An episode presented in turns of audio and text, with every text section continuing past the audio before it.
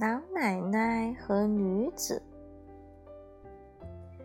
从前，在南非大地上住着一个老奶奶，她的孩子都搬到镇上去住了，只剩下她一个人住在乡下农场里。可是，老奶奶从来不觉得孤独，因为她最喜欢孩子，就是自然。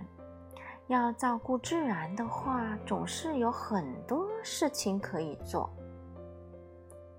老奶奶特别喜欢看见她的自然孩子穿着美丽的花衣裳，所以她整天忙着照顾花园，种美丽的花。老奶奶最好的朋友和帮手是一只小棕驴。小棕驴整天拉着车，车上装满了浇花的水。每到星期六，老奶奶就骑到小棕驴强壮的背上，身后拉着满车的花，一起出发到镇上的市场去。这一天，老奶奶会把女子特别装扮一番，给她戴上一顶花朵边的帽子，还在她背上披上一块鲜艳的布。一天过去，所有的花都卖完了，老奶奶用卖花的钱给自己买食物，给小棕驴买燕麦。他们总是有丰富的食物。很久以来，他们一直都这样一起工作着、生活着，开心极了。小棕驴爱老奶奶，老奶奶爱小棕榈。他们一起在花圃里忙的时候。老奶奶经常给小棕榈唱歌。小女子真正妙，真呀真正妙，啷你个啷你个真正妙。可是时间一年又一年年的过去，老奶奶越来越老了，老的不能继续在花圃里工作。也不能独自住在乡下了。有一天，他收拾了自己所有的东西，放在驴车上，给驴戴上了花朵边的帽子，披上了鲜艳的布。他们一起到镇上找一所新房子安家。老奶奶已经很久没到镇上来了。她穿过一条又一条街道，去找新房子。可是镇上已经完全变样了，乱糟糟的，到处都是垃圾。他难过极了。原来的花园怎么都变成了垃圾场了？人们都对自然孩子都做了什么啊？老奶奶叫了起来。他们怎么能给他们穿上这么难看的衣服？他低坐在房前那堆罐头、瓶子和塑料袋中间，伤心的哭了起来。小棕鱼来到他跟前，低下头，在他耳边悄悄地说了一个秘密。渐渐的。老奶奶的眼睛眼泪止住了，一丝微笑爬在他的皱人的脸。当然啦，小棕女，这主意真妙！她说着唱了起来：“小女子真正妙，真呀真正妙，啷里个啷里个真正妙。”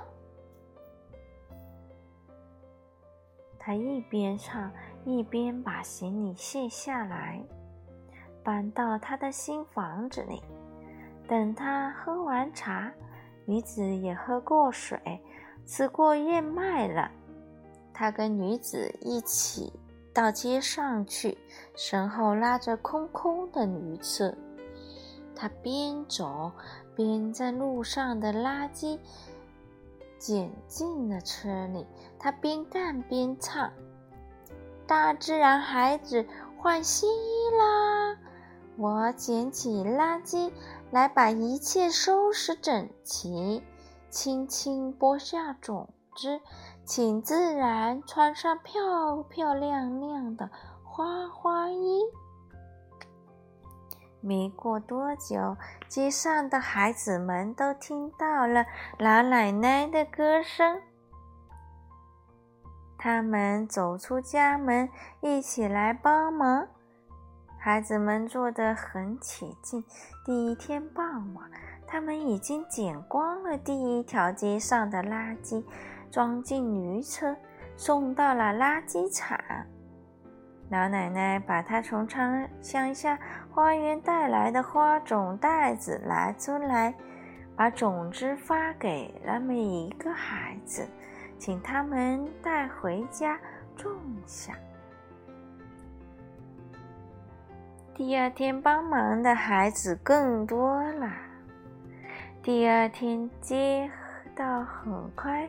就收拾好了。接下来，第三条街也整洁起来了。就这样，孩子们跟老奶奶和小棕榈一起忙着。镇上所有的街道很快就不再脏乱。他们还在每一家门口种上了花。自然，孩子。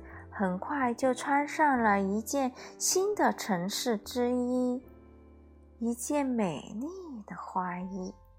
老奶奶现在可以享受镇上花朵的美丽了，而女子呢，每天穿着一条又一条街道，把水送到每一个花园，把新的垃圾送走。从那时起，镇上的人都学会了把垃圾放进垃圾桶，让小棕驴把它们拉走。有一天，以后的每一天，孩子们都会从花园里摘来鲜花，编成花篮，装饰小棕驴的帽子上。如果来到这个镇上，你会听到人们唱小棕驴的赞歌，赞美那只和老奶奶一起给镇上穿上了美丽新花衣的小棕驴。小女子真正妙，真呀真正妙，啷里个啷里个真正妙。好了，老奶奶和小棕驴的故事就讲完了。此故事选自于《故事之道》，怎么办？